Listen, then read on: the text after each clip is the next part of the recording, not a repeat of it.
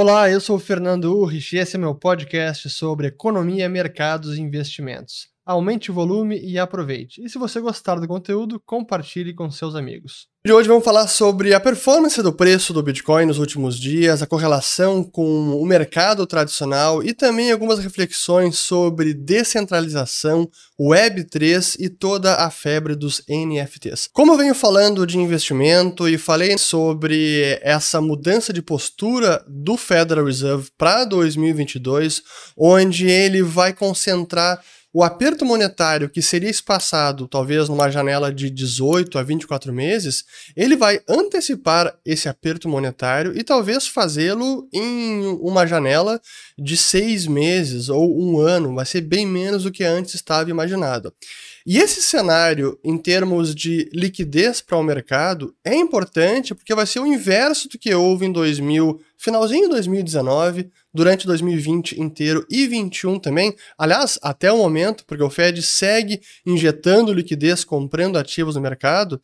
Quando ele parar com isso e fizer o oposto, retirar essa liquidez, é de se esperar que isso tenha reflexo no mercado como um todo. E hoje que temos o Bitcoin fazendo parte do portfólio de vários investidores, fazendo parte de ETF, então está mais inserido no mercado tradicional, é natural esperar que a reversão da liquidez também tenha impacto negativo no preço do Bitcoin. Isso é o fim do mundo, vai morrer o Bitcoin, acabou? Não, é claro que não, até porque o processo de aperto monetário do Fed vai durar algum tempo, mas como eu venho falando já há alguns anos, o Fed está encurralado, então esse aperto monetário será temporário e ele voltará a injetar liquidez, mas não vai acontecer logo nesse ano. Acho que é mais para ano que vem. Então, o potencial de longo prazo ele segue é, o mesmo. Mas é importante revisitarmos algumas questões do que está acontecendo com o preço, até para que a gente tenha uma sensibilidade melhor do momento de mercado. Primeiro, uma notícia que é relevante e ilustra o fato de que o Bitcoin está cada vez mais inserido no mercado tradicional. Essa é a Fidelity, que é uma gigante dos investimentos nos Estados Unidos, no Canadá, na América do Norte, e eles anunciaram no dia de ontem, 10 de janeiro, estou gravando aqui no dia 11, obviamente, que eles estão incluindo posições de Bitcoin dentro de ETFs tradicionais. Então aqui tem um ETF de growth, de crescimento, e um ETF que eles chamam de all-in-one, seria investimentos gerais, onde eles estão alocando uma pequena parcela de Bitcoin também, ou seja, colocando no portfólio tradicional. Não é apenas um veículo específico para Bitcoin. Não, é incluindo o Bitcoin dentro de portfólios mais tradicionais ou até um portfólio de crescimento. Essa é a importância e, e como o Bitcoin está se tornando parte do mainstream do investimento tradicional. Agora vamos falar então sobre preço. Primeiro eu vou colocar em reais, até aqui na, pela, pela plataforma da Bitso, aqui é, é a Bitso Alpha, que eu sempre recomendo para quem quiser comprar e negociar criptomoedas. Aqui tem todas as que estão disponíveis, Bitcoin, Ether, XRP, Litecoin, a do Axie Infinity, aquele joguinho de Play to Earn. Enfim, aqui na, na plataforma da Bitso vocês podem clicar, criar conta e negociar tranquilamente. E aqui o gráfico que a gente vê em reais, como lá das máximas de quase 380 mil reais, que foi em novembro, realmente os últimos dois, três meses está sendo um momento negativo. Até pelo múltiplo de Meyer, que é o preço de mercado dividido pela média móvel de 200 dias, o que a gente tem nesse momento, deixa eu botar aqui, ó, está abaixo de 1 no momento e, historicamente, qualquer compra de BTC abaixo de 1 ou até abaixo de 1,4, que é a média de toda a história do BTC, tem sido recompensador para quem mira o longo prazo. Não estou falando para esse ano de 2022, porque, novamente, vai ser um ano desafiador. Olhando por outras métricas, até deixa eu botar, pegando aqui do Glassnode, que é um site bem bacana, deixa eu, deixa eu só colocar aqui para não ter erro? É, por vários indicadores. Primeiro, o, a dificuldade de mineração que está aqui perto das. Deixa eu botar os últimos três anos, vai. Aqui, a dificuldade de mineração, mining difficulty, que voltou a subir, mesmo com queda de preço, mesmo com a, a, saída da China, a proibição de mineração na China, que foi essa grande queda aqui, ó, onde está essa grande queda ali em, no, no segundo semestre do ano passado. Ainda assim, voltou a mineração, então a rede está bastante saudável. Tarifas de transação também estão perto das mínimas, então é um momento saudável para a rede. Deixa eu botar mais uma que eu queria mostrar, que é o MVRV, Market Value sobre Realized Value, ou valor de mercado sobre valor realizado que também por essa ótica a gente pode identificar depressões de mercado, sentimento muito pessimista, negativo, ou o contrário, euforia, sentimento muito otimista, que seria um sinal de topo. Certeza nós não temos, mas olhando ao longo da história, deixa eu botar aqui o Bitcoin, aqui ó, markets, vamos lá, aqui ó, que temos.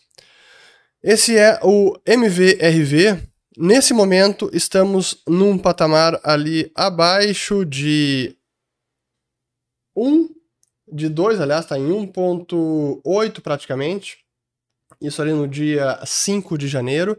E olhando outros momentos da história, como foi em 2000, aqui ó, 2017, essa foi a máxima que chegou acima de 4. Nós não estamos mais nesse patamar, portanto, é, será que vai cair mais e voltar para nível de dezembro de 2018, quando chegou ali abaixo de 1, inclusive?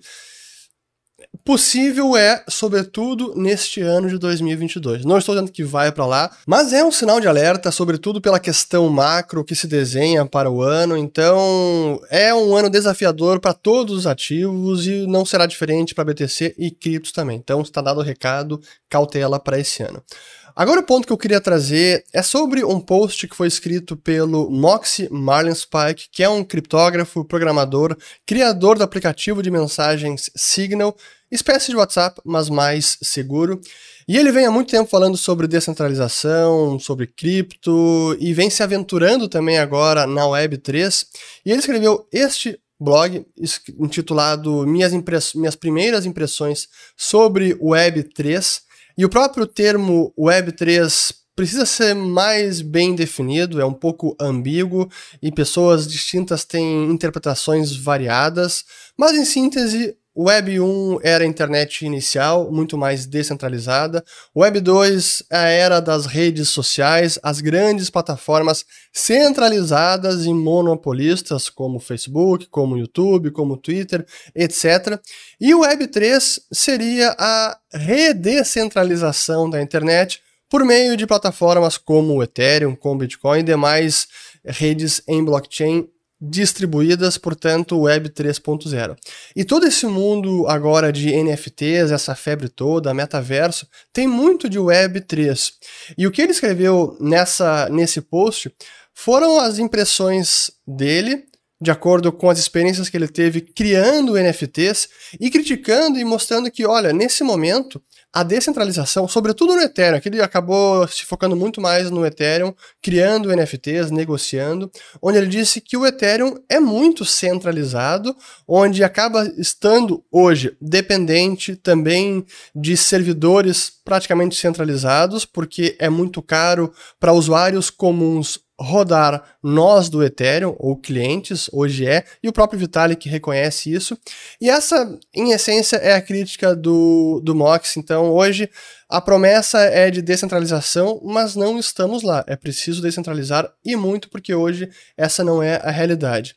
E eu quero trazer uma fala do próprio Moxie numa conferência que é a Chaos Communications Congress, que é uma conferência que ocorre anualmente nos últimos dias do ano, desde 84, e essa foi no dia, a palestra dele foi no dia 31 de dezembro de 2019, e ele fala justamente sobre isso, descentralização e centralização e as dificuldades de escalar de forma descentralizada. Muito do que o Moxie fala nessa palestra ele também escreveu neste post do dia 7 de janeiro, isso é algo que os desenvolvedores do Bitcoin priorizaram desde o início e se deram conta que o jogo era na segurança e, portanto, na descentralização.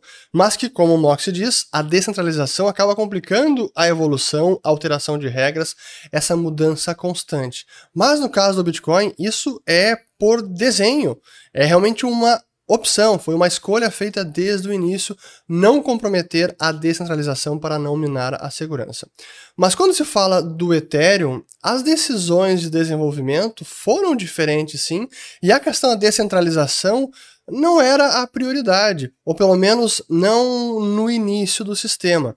E até essa, ou na evolução do sistema. No início sim, mas ele, quando ele foi evoluindo, o próprio Vitalik se deu conta que, e os desenvolvedores do Ethereum, que era difícil conseguir manter os nós, os clientes, leves e facilitar o uso por qualquer usuário comum. Hoje, rodar um nó do Ethereum exige computação, armazenamento, espaço de disco, não é nada simples. Já para rodar um nó da rede do Bitcoin é muito mais simples e essa foi uma solução, foi uma decisão de desenvolvimento desde o início. E o Vitalik respondeu ao texto do Moxie Marlinspike, tá aqui foi no dia foi ah, logo depois que saiu o, o, o blog, e ele mostrando como ele, de, ele não concorda muito com a nomenclatura utilizada pelo Mox de servidor, que não é bem uma questão de ser servidor ou cliente. Quando se fala em blockchain, é um pouco diferente a questão. Mas ele concorda com o Mox que hoje o Ethereum sim, é bastante centralizado nesse sentido de ser pesado, difícil de rodar um nó, mas que há soluções em desenvolvimento. O Proof of Stake, que é o algoritmo de segurança, é uma dessas soluções, e o sistema do Ethereum, a rede ainda não migrou para o Proof of Stake, mas o Vitalik defende que sim, a gente pode chegar lá, por mais que hoje dependamos de uma arquitetura ou uma infraestrutura relativamente centralizada.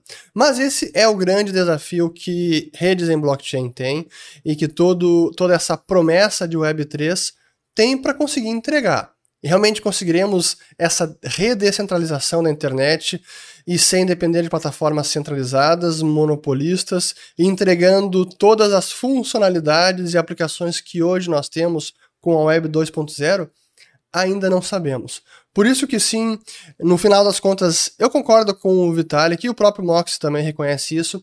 Ainda estamos nos dias uh, dos early days. É o começo dessa nova tecnologia, nova forma de organizar a internet. Mas também não é tão early days assim. Já temos o Bitcoin uma década, o Ethereum já tem seis ou sete anos, dependendo de quando se conte, como ele, quando ele começou a, a rodar ou como ideia que foi anunciada ao mundo. Então, isso que eu queria mostrar para vocês sobre o que está rolando aí no mundo de Web3, NFTs, as dificuldades, os desafios de desenvolvimento e o futuro da Web3. Que, claro, vai ter oportunidade, mas a descentralização versus centralização será um desafio constante. Chegamos ao fim de mais um episódio. Meu muito obrigado a você que me acompanhou até aqui e se você gostou, comente com os amigos e compartilhe. Um grande abraço e até a próxima.